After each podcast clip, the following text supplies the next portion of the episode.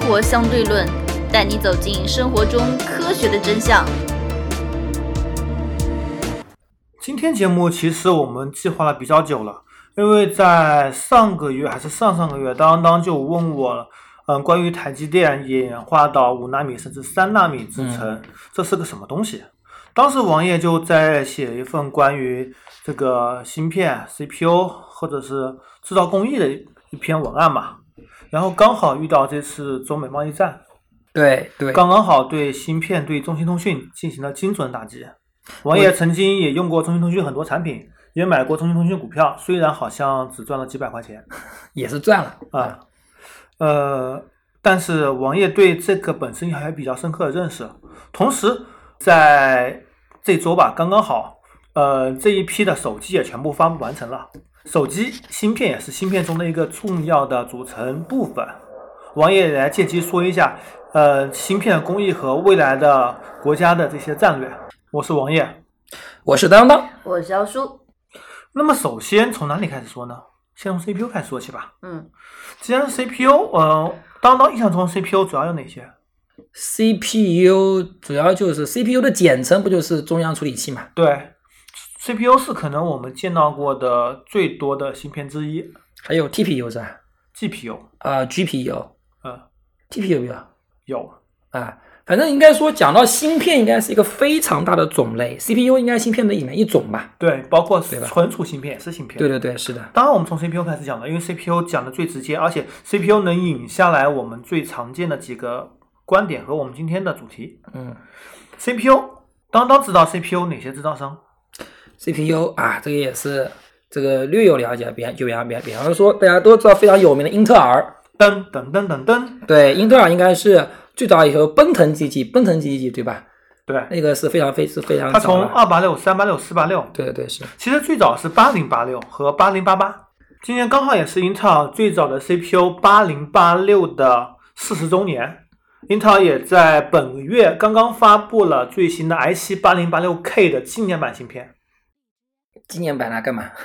哎，收就藏嘛是这一代的主流芯片之一啊，它只不过价格略贵了一点点。啊。那么我问一个比较小白，或者说可能很多人也是不大清楚一个科普问题啊。那么二八六、三八六，包括什么五八六，到底是什么意思呢？其实八六是什么意思？是一个架构，它嗯 CPU 基于叫做 x 八六的架构。啊，第一代是八零八六，第二代是二八六，第三代是三八六，第三第四代是四八六，第五代是五八六。啊，八六就是个架架构的名字。对，啊，那现在还在用这个八六的架构吗？现在可以说你现在见到的所有的电脑都是 x 八六架构的，只不过 x 八六架构上基础上它会加入新的架构和新的指令集。嗯，现在所有电脑全部是兼容 x 八六架构的，而 Windows 系统一直都是基于 x 八六进行研发的。哦，也就是说，这个叉八六就打下了一个这个地基，对所有的房子都是建立在这个地基基础这个基础之上的。对，嗯，那么说到工艺，其实我们最早在之后节目中我们会讲单位，有纳米。其实我们最早很多四八六都是几百纳米的。这纳米是什么概念？在 CPU 上，它里面有非常非常多晶体管，或者说半导体管。半导体当然大家应该知道吧，嗯，是个什么东西？半导体就硅嘛，对，硅的一种东西，它能够单向通电，而对另外一项是不通电的，或者说电阻极大极大。对，这个是个很神奇的性能，是的，电阻极大极大，其实也会有通电，也会产生一些热量，这也是很多嗯芯片发热的重要原因。嗯。那么它通过单向通电，它是不是就可以产生零和一，对不对？对，嗯，半导体其实很明确，以前我们那种以前收音机叫半导体收音机，对，是的，嗯这也是通过类似的技术。嗯，再回到 CPU 上来，它里面放了越来越多的晶体管，越来越多的半导体，把它堆积起来，还有一些电阻器、还有电容器等微小元件，把它给堆积起来。相同面积，它的工艺越先进越小，那么就是发热会越低。同时，相同面积能装下的这个晶体管数量就越多。理论上，工艺越先进，这个里面的性能越好。之前有个摩尔定律，嗯当当应该知道，嗯，是 CPU 的芯片、晶体管或者是速度每性能每十八个月翻一番，或者是每十八个月价格降一半。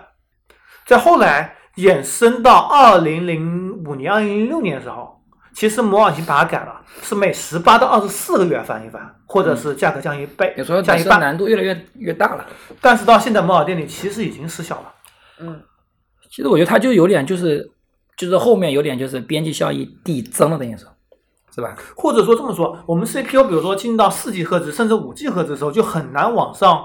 增加了，因为再快的速度可能会导致一些量子化或者不可控性，就是说从或者导量致发热过大。从量变到质变，它从一种对，状态到所以另一种现在状状态态。是把 CPU 里面加入多个核心，嗯从单核到双核到四核到十六核，现在有呃四零九六核的。那其实它就不是说把提高单个 CPU 的能力，它是把它给对给拼接起来，是吧？，对，之前我们讲手机节目中也说到，现在手机比如说有四核、有八核、有些十核的，嗯，其实绝大多数的手机应用，它一个应用它只能同时调用在一个核心，嗯对，调和也是一个比较麻烦的处理，是吧？这个软件处理还是比较麻烦的，嗯，所以导致了呃，你其实核心数增加，性能并没有增强太多。嗯，就像一颗六核 CPU 跟它其中的一个核心来比，性能可能只有三到四倍。对，也就是说一加一可能是一加一是大于一，但是小小于二，应该是这啊，样子、大于对大于小。对大于一小于二，应该这么说，因为它这个就好比你你一个人你有两个脑袋，其实是比较麻烦一个问题，是吧？ 对，是的。其实人脑也很特别啊，我们之前说脑的，呃，节目中也说到啊，人脑其实就是一个菜市场，里面有各种思维吵架后权衡的一个结果。嗯，好吧，那毕竟你只有一个啊，对吧？那接着来说，这工艺制程越先进越好，但但是这工艺制程里面会有这一个点，就比如说我们拿台积电举例，啊台积电当当当很熟悉，因为之前就问我当当当，对张我忠谋那说天要张忠谋三纳米、五纳米， 哎，我觉得我们问了还是蛮的时候，当时好像刚好是中美贸易战刚开始嘛，我就开始关注芯片了。那个时果候还然没有完全开始，只不过有一刚个说风打口水仗，对，我当时刚好就开始关注芯片，然后我当时就问了王爷，哎，过了不了多久，果然就开始打芯片了。嗯所以我还是比较敏感的，我们。嗯，台积电应该是台湾的半壁江山啊，基本因为上我看到是台湾股这个股市里面，好像二到八名，就是把红海全部加上去，二到八名的所有的那个股票总总值、嗯总市值总市值还抵不上一个台积电。差不多，呃台积电它，我看它现在台积该电最近两这千两周多跌，的非常多。为什么呢？应该要跌得更少才对啊。最最近跌了非常多，因为手机销量下滑非常严重。像今年一季度，国内手机市场销量比去年跌了百分之二十六，越来越多人不愿意换手机了。啊， 好吧，我们打开非洲市场啊，嗯，接着说台积电，它的那个工艺制程，比如说现在是十纳米主流，嗯。七纳米在试量产。对，七纳米应该我听那个上面张仲谋自己说，他好像已经开始尝试五纳米了。那是在实验室中尝试五纳米，他准备说要量产，好像到二零二二几年他准备要量产五那纳芯米。片基本上两年才会一代新技术。然啊，后既然你说到这个问题，七纳米的良品率好像已经比较高了，七纳米已经超过五十了。然后好像是准备在中国建厂嘛。对，因为南京南京有消息说苹果的这个十一可能会用到七纳米的芯片。哇，那非常屌了我们来说一个段子，啊，非常屌了。去年苹果是发布了苹果四和苹果八吧，嗯，对今，年是不是要发布九幺幺了？九和十一，九幺幺， 九幺幺好吧。可能九幺幺就会采用到这个新的七纳米工艺。不过也有说法是发布十 S 和九，七纳米工艺的话，确实这个苹果，因为和非常明显，芯片这个它质量上去以后，这个散热确实感觉要好很多。嗯，刚刚所说的台积电，我的意思是，台积电跟英特尔比，虽然台积电在工艺上你感觉它领先的，因为英特尔对现在主流的还是十四纳米，它十纳米还没有量产，对，是而的，台积电十纳米量产了，对，但是在相同面积里面，英特尔的芯片晶体管反而更多。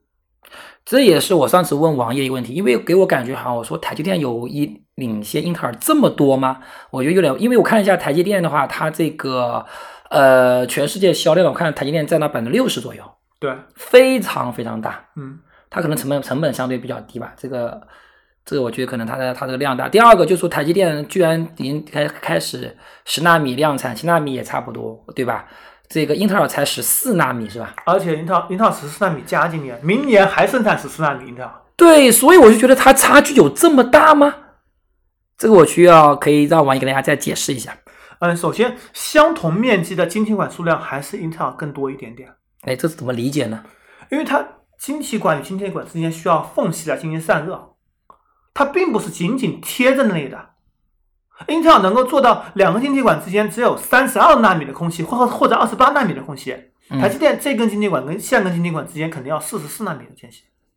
也就是说，就好比造房子一样，这个楼层跟楼跟楼层之间的这个控制控制率，就楼层跟楼层之间这个楼间距这个楼间对，距，是的，英特尔要小很多。对，那么台积电就是说我虽然说我楼，就是就是说我这个在同样面积里面，可能我虽然楼我造比较楼不多，高，我楼不高，对吧？嗯应该说台积电的楼比较高，应该是对，是的，好台积电的楼比较高，但是它楼楼间距非常非就就非常大。对，对吧？楼间，因为它为了散热，嗯那么英特尔楼虽然说不高，嗯但它的楼它密度其实非常大。嗯。其实应该说这么一个道理是吧？英特尔还持续是半导体领域的老大。台积电还不行吗？台积电它不能设计，首先，英特尔所有芯片、所有专利它自己全是自己设计、自己研发的，它全套自己研发。毕竟英特虽尔。然光雕机可能还是 ASMR 的，但是关于光雕机，我也仔细看一下，就荷兰那家公司啊，它为什么发展这么快？嗯，这应个该等会儿我们以后，等会儿我们后面可以说。呃，可以说一下，但我这边稍微提到点，它我看到它上面一篇文章说，它为什么？因为它基本上占到全全球市场百分之九十以上。九十市场份额。对，，它主要是什么？所有这些，它是要求你只要购买我的产品，嗯你就必须入股。嗯，必须入股，等于说它的技术进步也有英特尔的一副的这个，大家会跟它进行分享，所以它对其是实的不应该说是一家公公司，它是一个联盟，对所以说进步非常，所以说你要说它断货是不是不可能的事情，因为英特尔本身就是股东对，是的，啊，这也是双赢的。对，双赢，虽然英特尔自己有光雕机，但是技术跟 ASML 还是差一一个等级，可能会两个等级。嗯，因为我看到是啊中国就不要了，中国好像是我看它是。呃，也有自己光光的光料机， 193一百九十八、一百九十三纳米，那个好像是自己最高可以可以做到十纳米，十纳米左右，对，九纳米还是还是纳米左右，嗯所以差差距是上， 看起来是上百倍差，其距，实这个量是几级十倍量级不真得的了是不得了，每两年就算提升一倍好了，你算看它多少年。基本上就是火星到地球的距离。 当然，你刚刚所说到台积电，因为是 ARM 架构、嗯 a r m 架构它的发热跟能效比都是比英特尔高的。英特尔现在主流的桌面 CPU 六十五瓦、九十五瓦，能嗯，效非常高。而手机上，你就算拿骁龙八三五而言，它的极限功率也不到十瓦。啊，那么还有一个问题就是为什么会说摩尔定理是两年翻番？其实我对这个定理我一直有点疑问，它这个应该说是一种经验总结吧，并不是说也有有有什么科学论证方面的，为什么一定要是两年翻一翻呢？其实这里涉及到很多问题，首先是个投资驱动的问题，嗯，因为我投资的上一代芯片，我不生产两年，我赚不回本。呃，这是一个问题，是的，再然后，其实这里面还有更多的关于设计的细节问题。刚刚好两年，它能够获得这个成本的降低。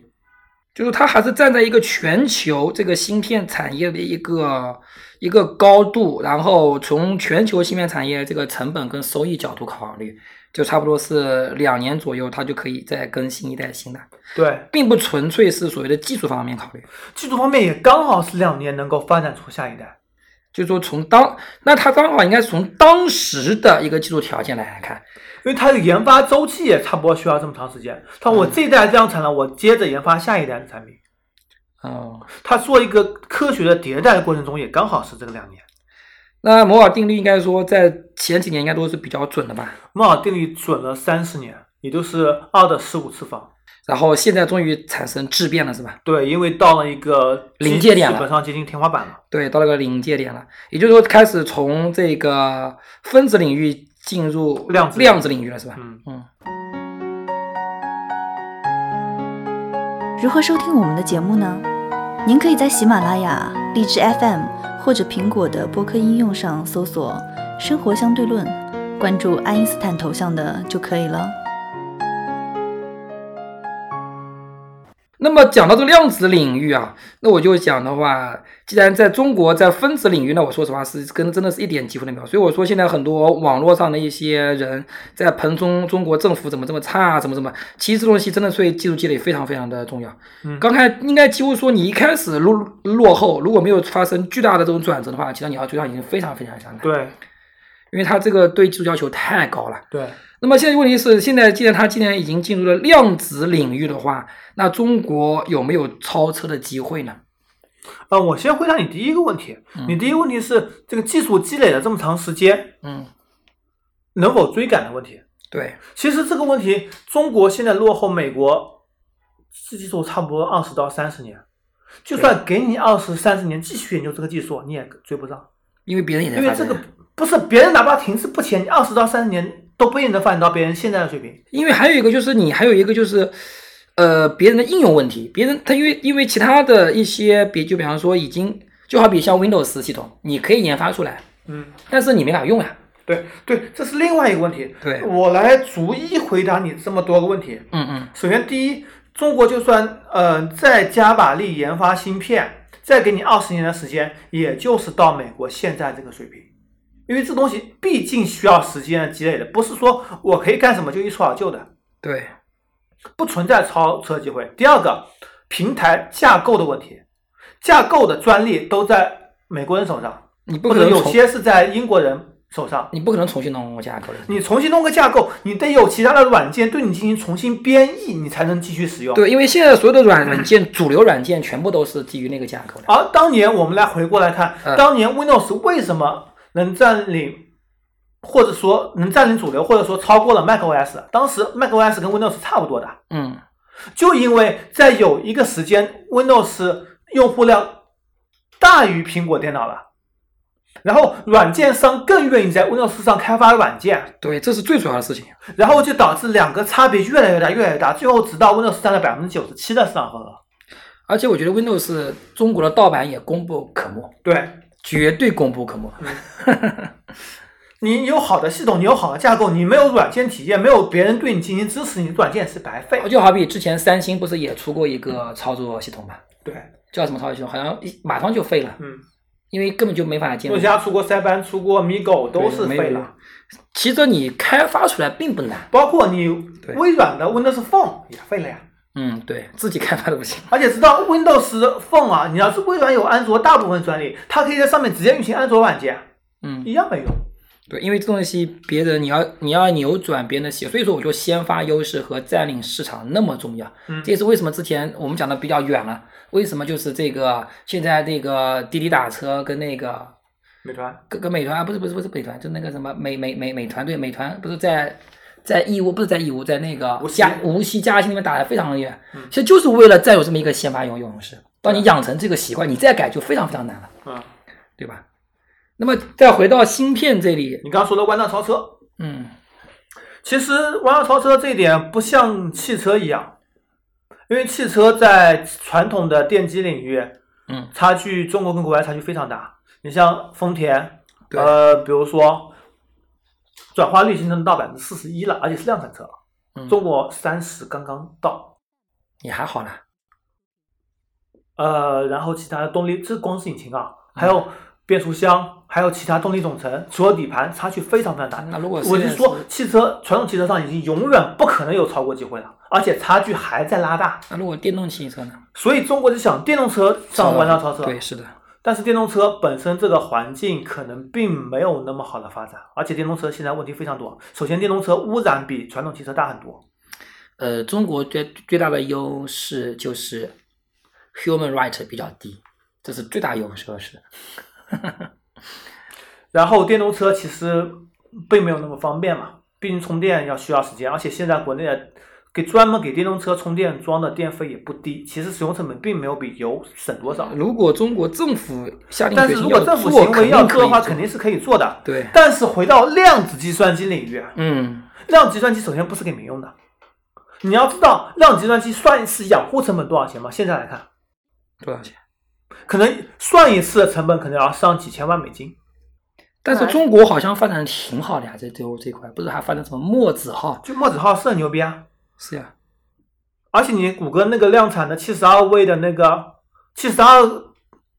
套的那个量子对那个计算机嗯运行成本非常非常高。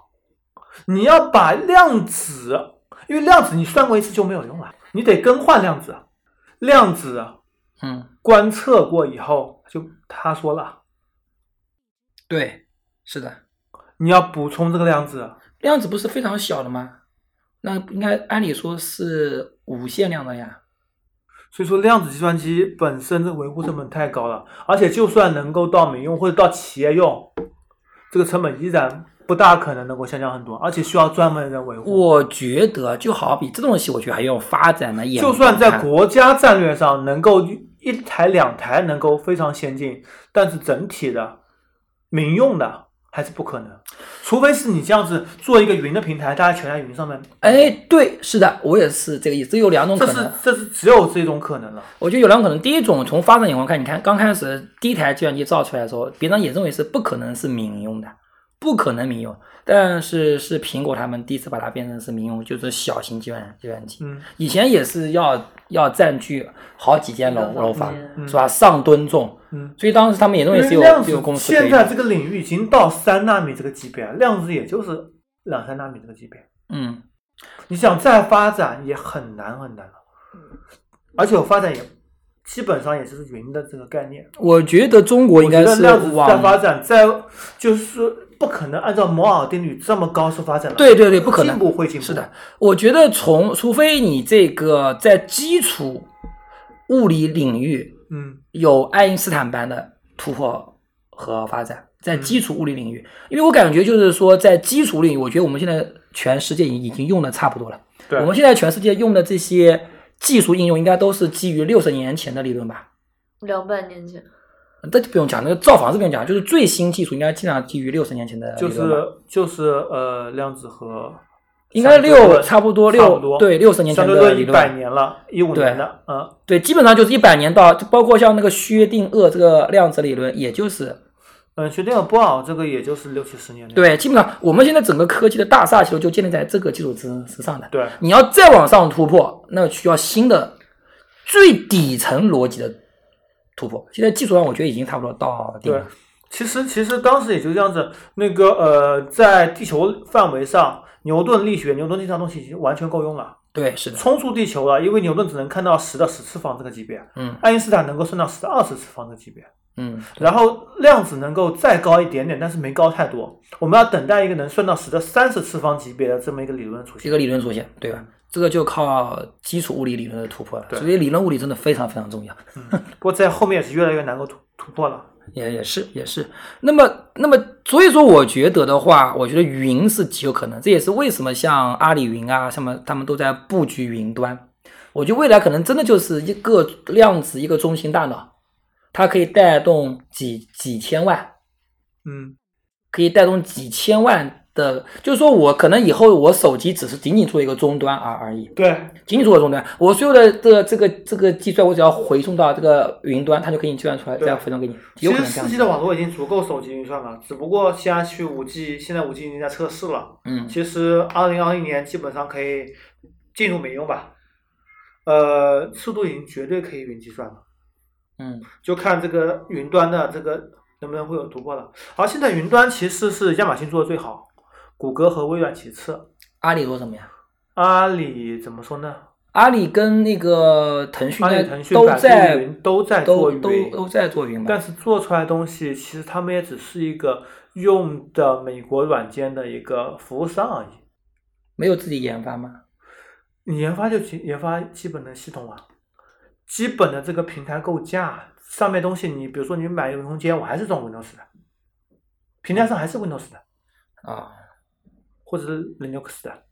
但是现在我们要知道一点，就是说中国这个特殊性嘛，中国特色性嘛，中国这个国家战略它也不会允许你国外的云端过来。对，而且而且你现在这个架构，也就是基于英特尔的 x 八六、x 六四架构，啊，对，或者是基于 ARM 的 ARM 架构。这个架构是变不了的，就是你手机架构。但是我如果我在云端的话，在啊我云端处理器，你看亚马逊云端做的最好，对吧？贝索斯现在世界首富，对吧？对它里面的服务器全是 ARM 架构的不。是我的意思是，总的云云端未未来如果用量子来做的话，用量子计算机机做的话，有可能的，对我觉得这可能但是是一这个未来要的看这个这要趋举势国之力进行发展了。个人中国应该就企在业，这我方觉面得比较呃难，企业不可能，也就是谷歌这种级别可能能够考虑一下。谷歌不是也在做量子计算机对吗？啊，这谷歌这样子做好。那中国好像也有点突破吧？如果能够中国那个通信卫星墨子，墨子通信卫星啊，通信是可以对的，加密通信是没有问题。嗯不过这可能还是一个级别的问题，我降级打击是肯定没有问题的。同级别呢，还是呃，我说如果。果如果量子计算机跟云端这个一旦有谁建立先发优势的话，那我觉得你可能就是未来一两百年你都非常难炒了。对，极有可能，因为就算是你的先发优势，这个太明显了，谁先做，客户，因为你说的，他可以瞬间把数据全部拿来，嗯那你再要去，然后它完善就会会完善的非常快。嗯所以说，作为中国来讲的话，如果当然中国有地方保护在啊，嗯这还有另当别论。那我觉得可能未来如果在墨子跟就是不在量在量子跟云这个层面上面的话，会不会就是最后就是中美两国竞争？那你别忘了，还有其他国家会有其他企业，比如说 ARM 的存在，比如说 ASML 的存在。对，但是这两个东西它最后是作为一个嗯某某个零件的的提供商。对，，现在的问题就是这样子啊，嗯，全球化大趋势啊，任何一个产品里面都有各个国家的零件存对，在，是的，是的，所以贸易战基于这个目的其实是很难打。 对，是是，是对，确实是这样子。所以我们刚才讲到，从这个芯片讲到，其实扯得非常远啊。嗯其实芯片，我们其实也是要从芯片这一个小小的入手点来了解这个全球化的趋势和全球大分工。对啊，肯定是专业人做专业领域的事情。就比如说，国内你鼓吹的再牛逼的华为，他说他自主 CPU、